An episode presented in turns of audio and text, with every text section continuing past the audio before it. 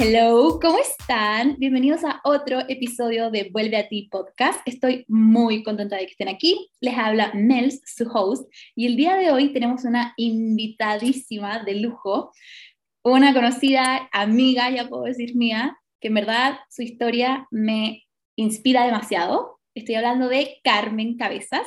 Ella es abogada, fotógrafa, influencer, youtuber. En verdad, ¿qué no hace? Y su historia, en verdad, es digna de contar y por eso la quise traer al podcast para que todos pudieran conocer lo inspiradora y lo perseverante que ha sido a lo largo de toda su carrera en todos los ámbitos que se ha desarrollado. Así que, Carmen, te damos la bienvenida. Ay, gracias Mel, ¿cómo estás? Muy bien, ¿y tú?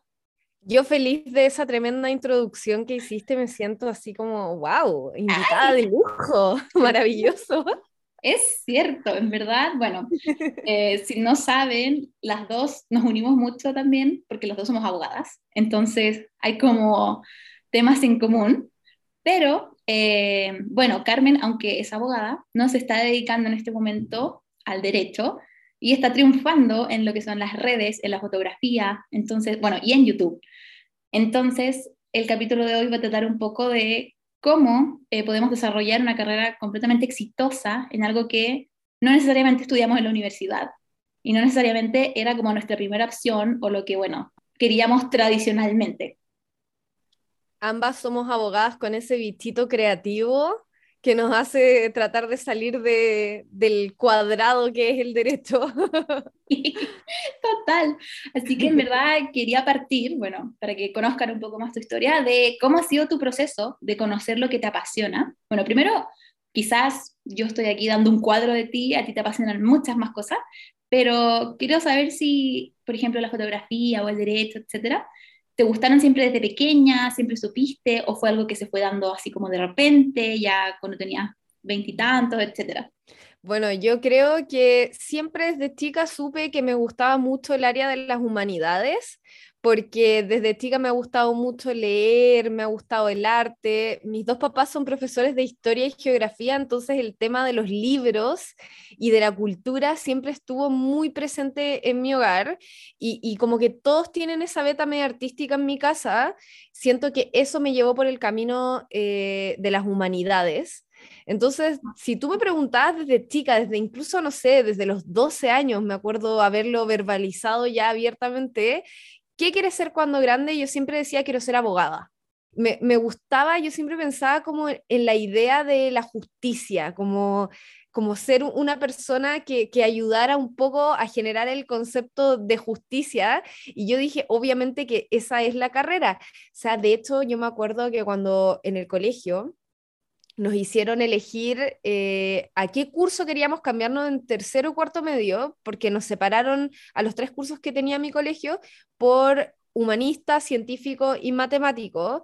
Yo obviamente me fui corriendo de guata al humanista y era tan ñoña que, no sé, me acuerdo que en ese minuto yo estaba pololeando con un chico que era un par de años más grande que yo en el colegio y me regaló para uno de mis cumpleaños un libro de Montesquieu y yo lo llevaba escondida al colegio y, y, cuando teníamos, no sé, una clases de religión, porque mi colegio era católico, yo sacaba mi libro y, y me ponía a leer así como, ese era mi acto de rebeldía, como la lectura de otras cosas, imagínate. Entonces yo tenía como súper, súper claro que quería hacer eso.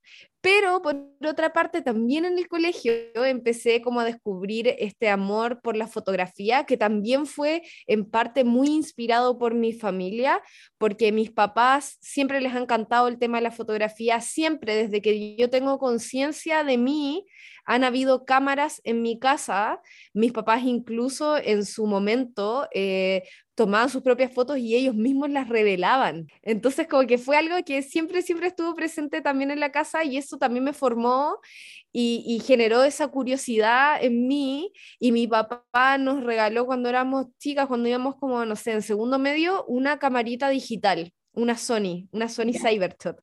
Entonces yo agarré esa cámara, le saqué el jugo, o sea, esa cámara no se quedó como botada en la casa. Yo siempre andaba con la cámara, sacando fotos de las hojitas de los árboles, sacando fotos de mis amigas, como que yo desde ahí agarré esa cámara y dije como ya, esto me encantó. Como que empecé como a jugar en el fondo y a entender ciertas cosas como, no sé, el balance de blanco, eh, los distintos encuadres, fue algo que desde segundo, tercero medio yo empecé como a incursionar como en esa parte más creativa.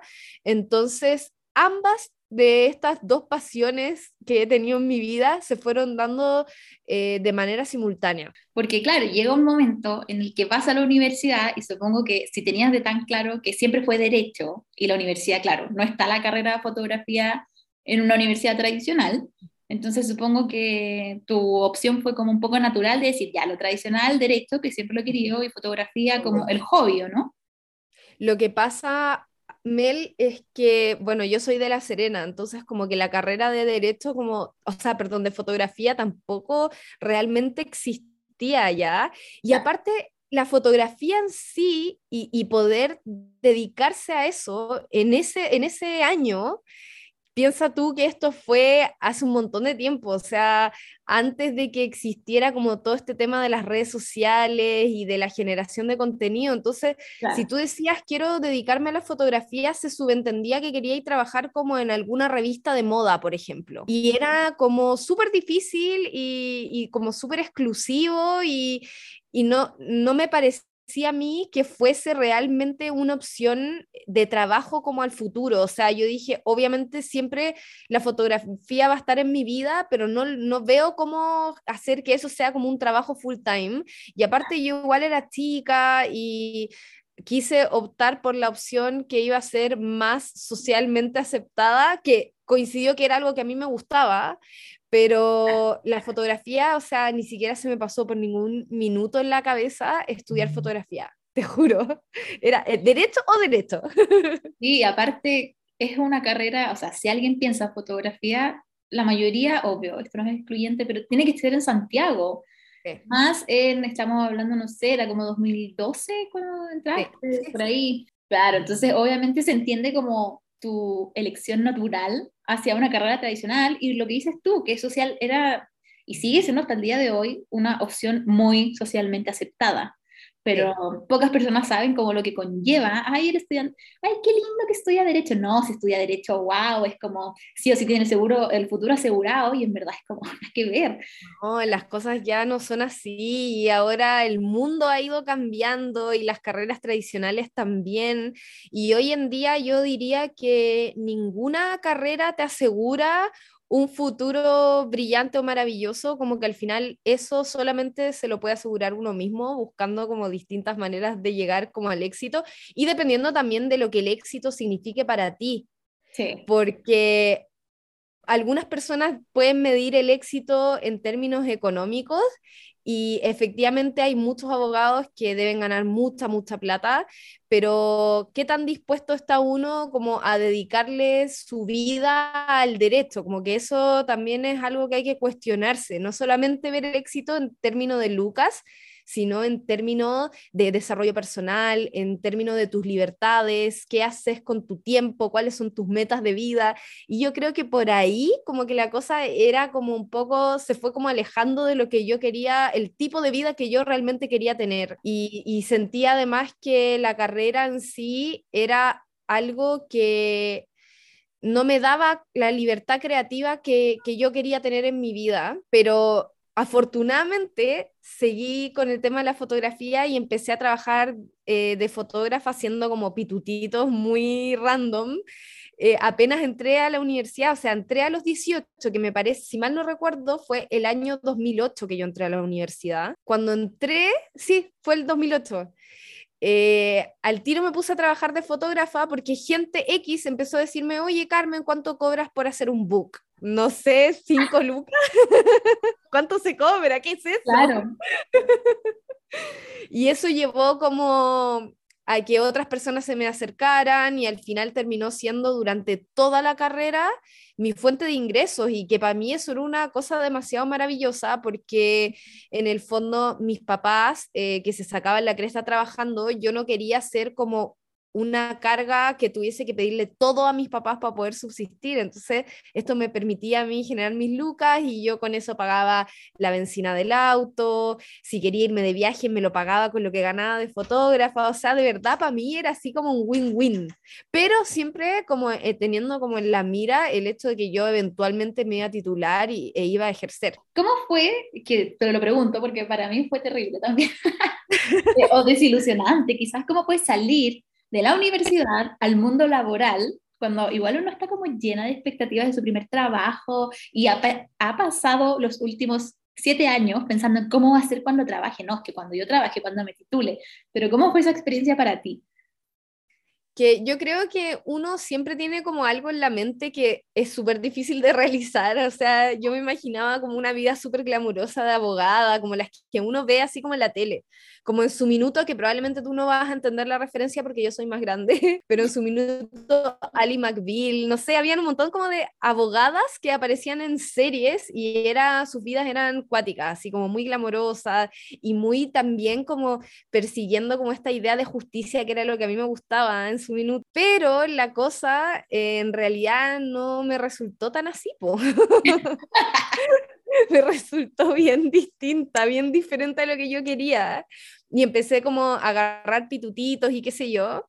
Pero mi meta final, yo creo, me gustaba mucho el tema de la docencia, me gustaba mucho el derecho constitucional, la academia, como escribir, enseñar. Es, ese era como el área del derecho que, que más me hubiese gustado trabajar. Y la verdad es que fue un tema también complicado porque en la carrera yo fui súper overachiever, como que no era su estudiante promedio, sino que me gustaba participar en todo lo que pudiese, participé en ágoras académicas, expuse por la universidad una vez en el extranjero, eh, tengo un, un paper que me publicaron en una revista científica indexada, como que me gustaba como estar más metidas, no solamente ir a clases. Fui tres años ayudante de hecho de Derecho Constitucional, que era un ramo ultra difícil en mi universidad, y me encantaba, así como que eh, me, amaba el Derecho Constitucional. Entonces como que yo dije, ya, bacán, porque todo esto como va a ir armando mi camino para eventualmente postular a una beca a Chile y, y poder ir a especializarme afuera y, y poder conseguir ese tipo de trabajo, pero las cosas no resultan como uno las planifica. Te entiendo mucho porque no es que a uno no le gustó la carrera, de hecho, al contrario, yo creo que tú amabas la carrera, eh, la pasabas súper bien, te era como incluso fácil, natural destacar quizás porque te gustaba. Siento que también hiciste carrera juntando los requisitos necesarios para la beca Chile, que son súper importantes y te pueden llevar muy lejos, pero el problema es que uno como que cuando sale de la carrera se da como un choque así con la realidad y uno queda como, ¿qué es esto? O sea, como me gusta mucho estudiarlo en la teoría, pero la práctica es completamente diferente. Exactamente, Mel, no lo pudiste haber dicho mejor. Yo creo que es exactamente eso lo que me pasó. Y estudiarlo me encantó. O sea, yo fui la estudiante de Derecho más feliz que existe en el planeta, salvo por el examen de grado. sí. Eso fue tortuoso y yo creo que lo es para todos los que estudiamos Derecho. Horrible porque es la única carrera que te piden estudiarte los cinco años de nuevo. Ah. Te juro que lo encuentro una locura. Yo creo que eso fue exactamente lo que me pasó. Me siento súper identificada con las palabras. Estudiarlo es maravilloso, trabajarlo, not so much. Tal cual. Pero bueno, siguiendo esta línea como temporal, eh, ¿en qué momento se produce como ese clic en que comienzas a pensar que, a ver, quizás no es necesario, ultra necesario y obligatorio que trabaje y desarrolle mi carrera como abogada y sí puedo vivir de la fotografía. Todo esto que te contaba con respecto a Beca Chile fue como igual una etapa que fue como bien decisoria en mi vida y fue porque, bueno, básicamente yo armé esta postulación, eh, tuve que hacer todos los trámites para postular a la universidad a la que quería y yo quería hacer un Master of Law en la Universidad de California Davis y porque un amigo mío había estudiado en la universidad y, y, me encantó como todo el programa que él hizo, me encantaban los profesores, yo había leído como un libro de una de, las profesoras que él tuvo y en verdad dije, ya, onda bacán. Aparte que Davis es como una ciudad pequeñita como en California, yo me lo imaginaba como así como La Serena, pero en gringo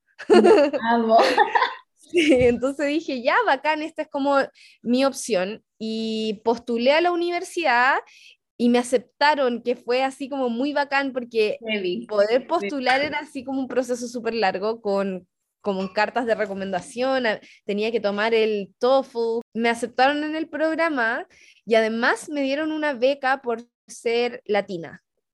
No. Y yo así como, ya, bacán, onda, me falta solamente postular a Beca Chile, porque con beca y todo, eh, la, la, tuition de la universidad quedaba como un 40 millones de pesos los 10 meses, sin considerar que uno igual tiene que financiar los costos de vida de lo que significa estar 10 meses viviendo en California, que es uno de los estados más caros de Estados Unidos.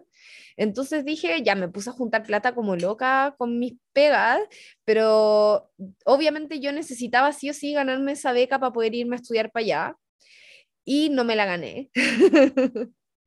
me faltó experiencia laboral que fuese relevante en el campo en el que yo estaba postulando. Así que nada, no me la gané, me dijeron, de la universidad me dijeron, pucha, te podemos guardar el cupo un año más, pero eh, fue igual súper fome porque en el fondo en un año tampoco yo podía dedicarme a trabajar generando experiencia laboral en derecho constitucional porque francamente, ¿dónde trabajáis generando ese tipo de experiencia? O sea, llegar con el máster hecho tampoco te asegura que vas a tener trabajo en eso cuando vuelvas a Exacto, y eso también fue una, porque yo tenía como algunos amigos que me decían, pucha Carmen, ¿por qué no te pedís un préstamo en el banco y te va igual? Y yo decía que no, porque en verdad igual era súper riesgoso, hubiese, tenido que pedir muchas lucas y como decís tú, nadie me aseguraba que yo iba a llegar a Chile con trabajo de, en esa área. Entonces al final como que ahí dije, ya la cosa no va por este lado, eh, voy a seguir buscando pega y ahí voy a ir viendo qué se puede hacer. Pegas en las que estuve trabajando fueron básicamente puras suplencias en, en tribunales y estuve en un juzgado de garantía, en juzgados de familia, haciendo suplencias. Y es una pega igual bien sacrificada, es harto trabajo, son pocas lucas y uno está todo el día sentado atrás de un computador y eso era algo que fue, para mí fue como, no quiero estar en esto, pero tampoco me gustaba la idea, por ejemplo, de, de tener causas particulares y yo verlas, tampoco me gustaba eso porque no me gustan los juicios, no me gustan los tribunales, como que fue cuando dije como, ya, vamos a hacer un intento y vamos a hacer un salto de fe y vamos a probar qué pasa con este tema de la fotografía, a ver si es que podemos hacer un cambio de vida. Y ahí fue cuando tomé la decisión cuático. Pero desde que ingresaste hasta que pasó esto con la beca Chile, ¿cuánto tiempo había pasado, más o menos? Eh, yo me titulé el año 2015 y yo creo que postulé, yo creo que esto, todo esto se dio como entre el año 2016 y 2017, porque el tema de las postulaciones igual es súper demoroso.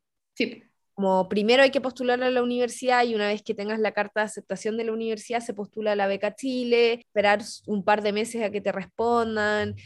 Y, y, fue como, sí, yo creo que fue como entre 2016 y 2017. Y ya a finales de 2017 empecé como a venirme a Santiago y a trabajar ya de fotógrafa.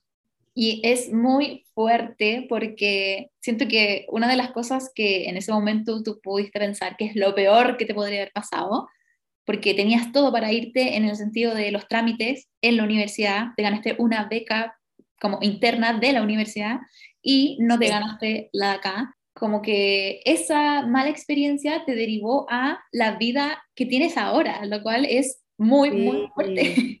Sí, es que la verdad es que cuando la vida te cierra una puerta, eh, lo más fácil es echarse a morir, pero yo creo que ahí es cuando uno tiene que tomar una decisión y analizar dónde hay una ventana.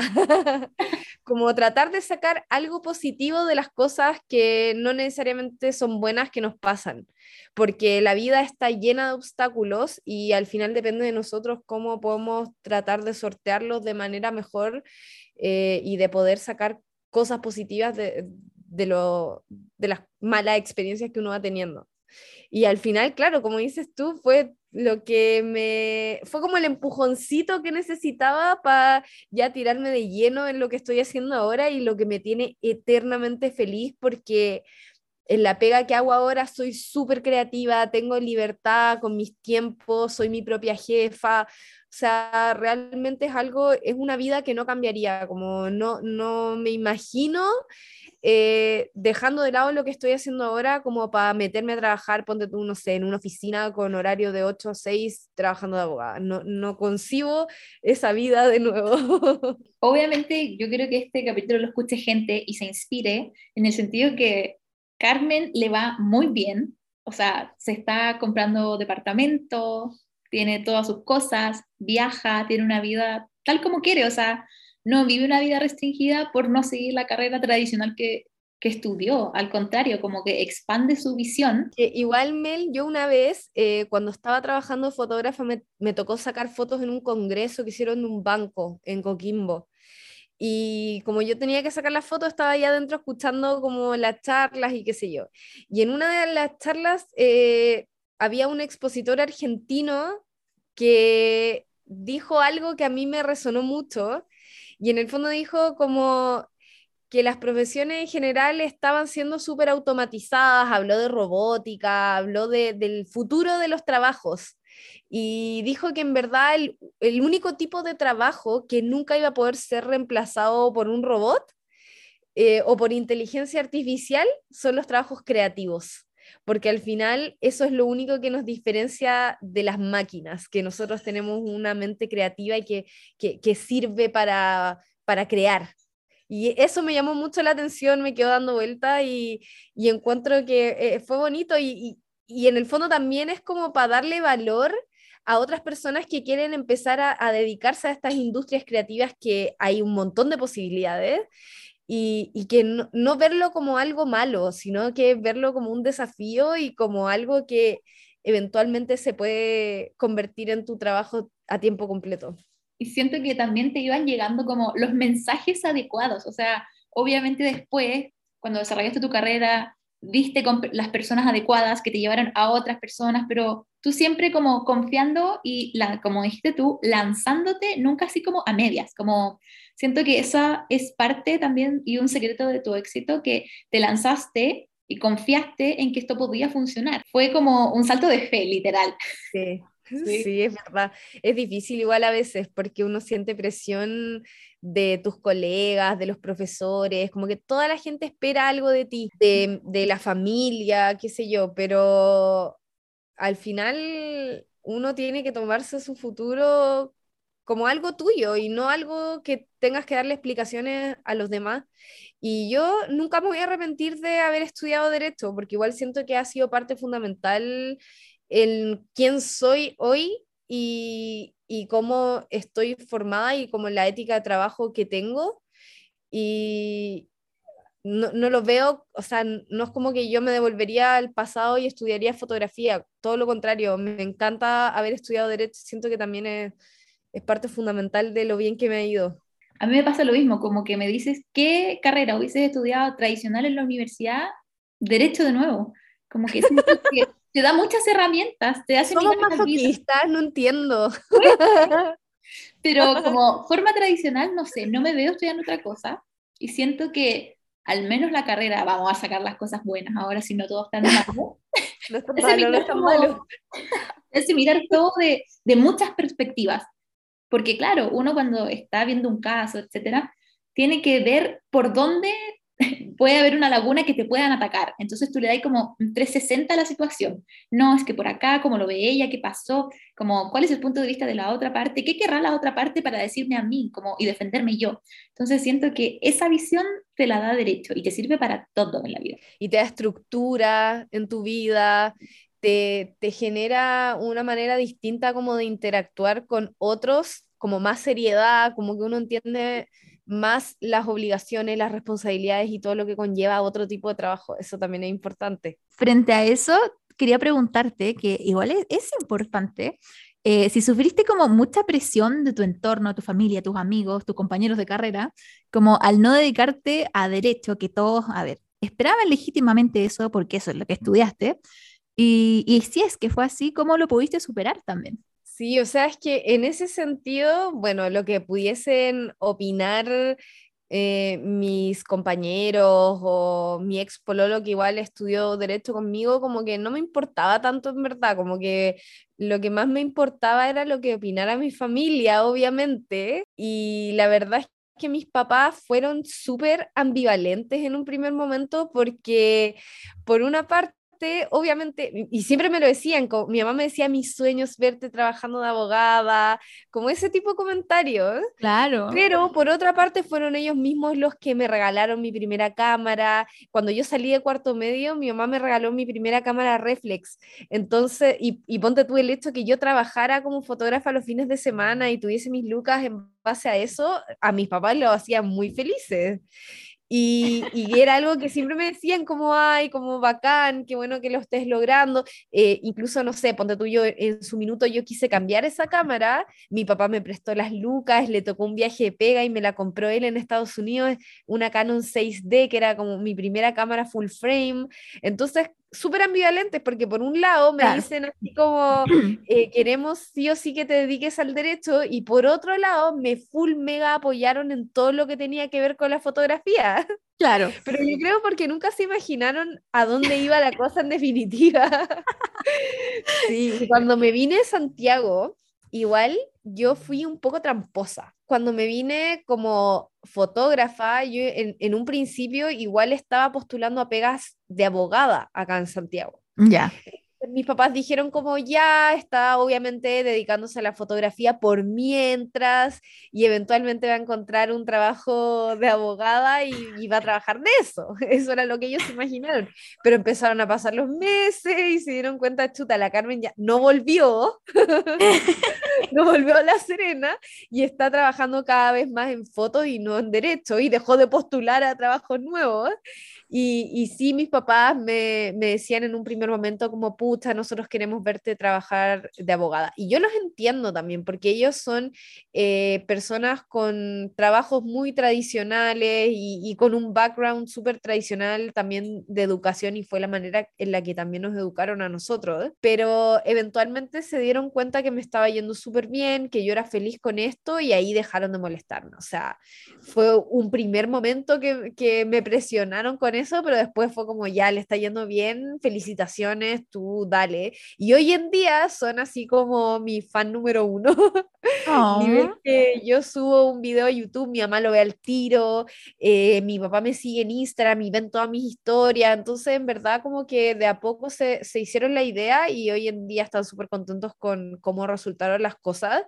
Y, y al final la opinión de ellos es como la opinión que para mí es más importante, más que la de mis ex compañeros o colegas, pasa súper a segundo plano.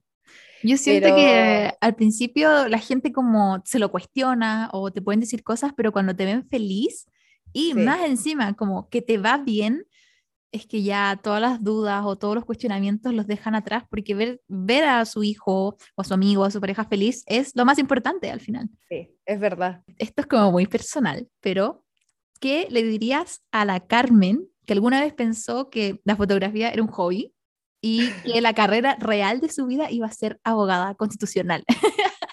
¡Wow! ¡Qué difícil la pregunta, Mel! Pucha, yo le diría que sea perseverante y que, y que siga haciendo lo que más le gusta, que en el fondo, aunque las cosas no resulten como ella originalmente pensaba, todo se va a ir acomodando y el universo va a conspirar para, para que las cosas resulten bien, aunque no sea lo que uno originalmente tenía planificado. Es muy cierto porque a veces uno está obstinado con una meta y la vida te está dando como todas las señales, por ahí no es, incluso por el camino que tú piensas que es el mejor, puede que no sea el mejor. Y lo que, donde estás recibiendo señales, donde te está diciendo incluso como tu corazón que vayas y como tu intuición, que muchas veces la intuición se toma como que es el universo hablando contigo, como diciéndote, oye, por ahí es o no, por ahí no, eso te puede llevar a algo mucho mejor, como depende de tu visión. Sí, como dices tú, es como no ser tan obstinado, como escuchar esas señales y, e intentar otras cosas, no solamente lo que uno tiene como mentalizado, que, que, cómo quieres que sea tu vida, porque no necesariamente va por ese lado. Y a veces uno es bueno en otras cosas, más allá de las cosas que uno estudió. Y eso es algo que también tiene que ver con el autoconocimiento y, y, y con atreverse a probar cosas distintas. De repente a mí me escriben chicas y me dicen, como Carmen, eh, tampoco estoy contenta con mi carrera, pero me gusta tal área o me gusta tal otra cosa, ¿cómo lo hiciste? Y en verdad yo siempre trato como de guiarlas a que tomen ese salto de fe también. Hay chicas que son súper exitosas en, en, cosas que no tienen nada que ver con lo que estudiaron. Por ejemplo, la Pepa Espinosa, que es una ceramista seca, seca, yo la amo, amo su trabajo. Ella es arquitecto, empezó con este emprendimiento de cerámica pintada a mano por ella, que pinta maravilloso, y al final terminó dejando su trabajo y dedicándose 100% a eso, así que búsquenla en Instagram, se llama Pepa Espinosa, y yo tengo un par de cositas ahí de ella por acá decorando mi casa. Y, y, también me encanta conocer gente así, gente como tú también, que en el fondo tienes una marca y tratas de salir como 100% de lo tradicional. Es gente que a mí me inspira y siento que deberíamos conocer a más personas como la Pepa, como tú, como yo, y que nos ayuden a, a, a darle una vuelta distinta de lo que estamos haciendo con nuestras vidas. Sí, y pensar que, bueno, nosotros tomamos la decisión de estudiar una carrera a los 18, con cero autoconocimiento, y la carrera no tiene por qué ser como una sentencia o un castigo, tiene que ser tu aliado, o sea, sacar de ella lo mejor y si no quieres ejercerla al 100%, no sentirte avergonzado porque no estás como cumpliéndote con la carrera que estudiaste, al contrario, como tienes que estar feliz de que estás tomando una decisión por tu salud mental, por tu bienestar y por una vida donde te sientas satisfecho o satisfecha. Eso es lo más eh, como importante. Siento que nadie te enseña eso porque siendo obstinado, como habíamos dicho, o siendo como persiguiendo lo que los demás quieren, no sé si al final del día o al final de la carrera te vas a sentir full satisfecho. Es normal equivocarse y estudiar otra cosa que no tenía nada que ver con tus reales intereses. Pasa demasiado. Somos súper chicos cuando tenemos que tomar esa decisión, no conocemos nada del mundo. A los 18 ya tienes que decidir a qué, en qué vas a trabajar el resto de tu vida. Me parece injusto quedarse con eso. Lo, que, lo otro que es súper valora, como valorable de tu experiencia es que tú eres de región, sobresales en algo que es artístico para lo que usualmente se tienen que, no se tienen, pero es normal que se tengan contactos o que se tengan ayudas o escuelas o etcétera, y tú vienes como realmente eres una self-made, como completa. ¿Cómo llegaste? Y siento que siempre tuviste un estilo súper único y ese fue como tu sello y lo mantuviste y eso te lleva como al día de hoy, en verdad, a vender incluso los presets, porque la gente le encanta tu estilo y quieren como también estar cerca de no sé, una estética tan marcada como la tuya, demasiado cuidada. Aparte, la gente te sigue también por referente de moda, o sea, no solamente es como por fotografías y por preset, también te siguen por tu estilo de vida, por cómo muestras la vida, por cómo también, eh, por cómo combinas la ropa, cómo decoras tu casa. Entonces, en verdad, un todo creativo. Eh, para mí fueron clave el tema de las redes sociales y eso fue como la plataforma que yo pude encontrar y que catapultó este trabajo que yo hacía como fotógrafa.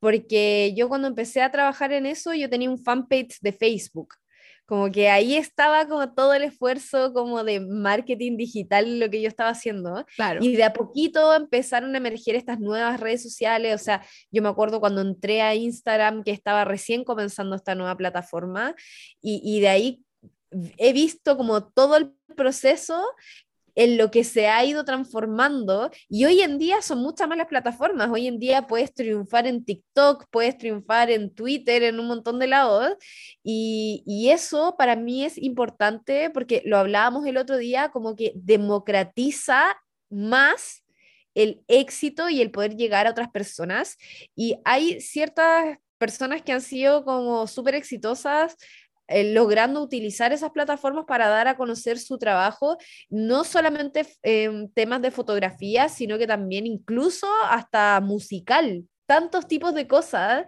que, por ejemplo, antes, si tú querías ser un cantante famoso, necesitabas sí o sí estar metido en los medios tradicionales, en la tele, en la radio, y, poder llegar desde una región como yo, que soy una Carmela de la Serena, y, tener éxito en Santiago o en, o en donde sea, sí o sí necesitas tener contactos, lucas, de todo para poder ser exitoso. Y por eso me gustan tanto las redes sociales, porque te permiten sin tener ni contactos, ni lucas, ni nada extra, solamente tu talento llegar a ser alguien importante y llegar a ser alguien que, sea exitoso en lo que hace.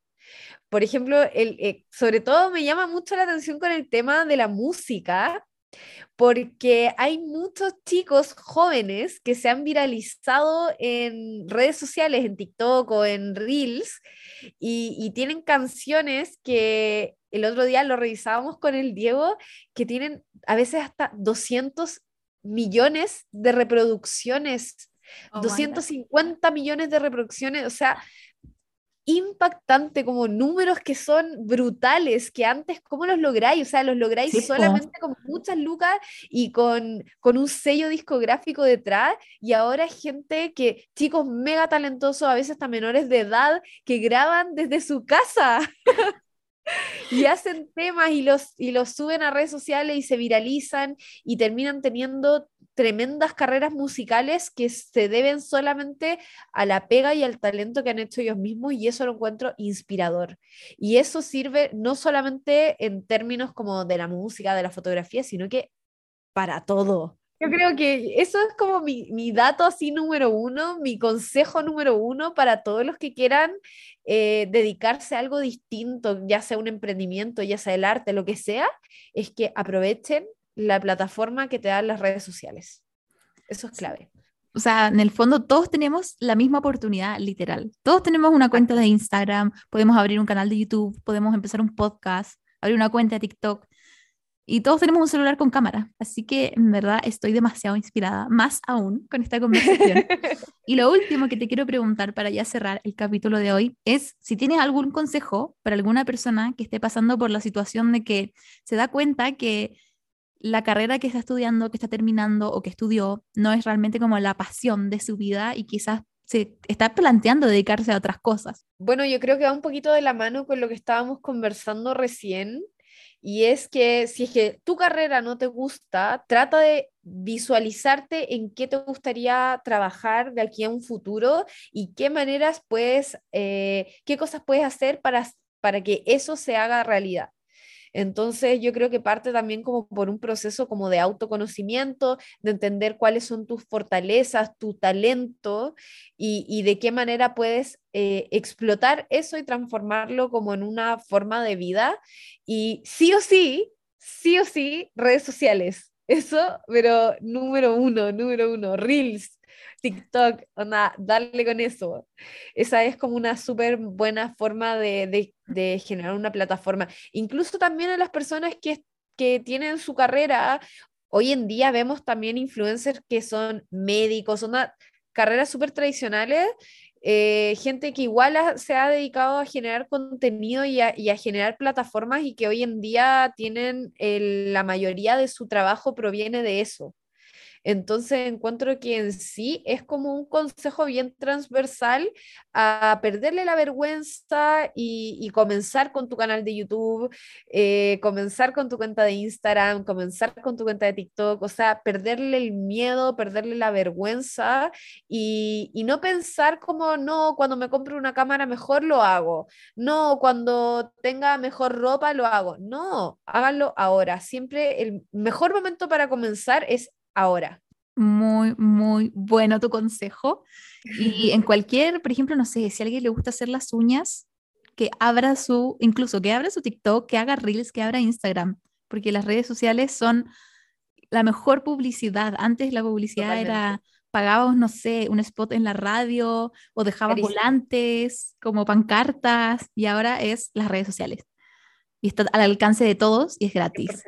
Sí, qué mejor. Sí, qué mejor. O sea, es harto trabajo, pero vale la pena. Pero siento que como no podría ser mejor momento de, del mundo que si no te gusta lo que estudiaste y te gusta otra cosa, lo puedes ejercer igual. Como es el mejor momento en el que te podría pasar eh, esa situación, porque tienes todo a la mano para salir victorioso y muy exitoso de eso que, que no estudiaste necesariamente. Como lo decías tú recién, que al final la carrera que uno elige no tiene por qué ser tu condena. Tal cual. Me gustó, me gustó, me gustó. Así que te quiero agradecer por haber estado aquí en el capítulo de hoy. Ojalá este episodio llegue a las personas correctas que lo necesitan y sirva de inspiración para todas ellas. Te agradezco mucho por estar. Y gracias a ti, Mel. De nada. Bueno, nos despedimos por hoy en el capítulo de Vuelve a ti. Espero que les haya gustado y nos vemos en el próximo episodio. Bye. Besitos.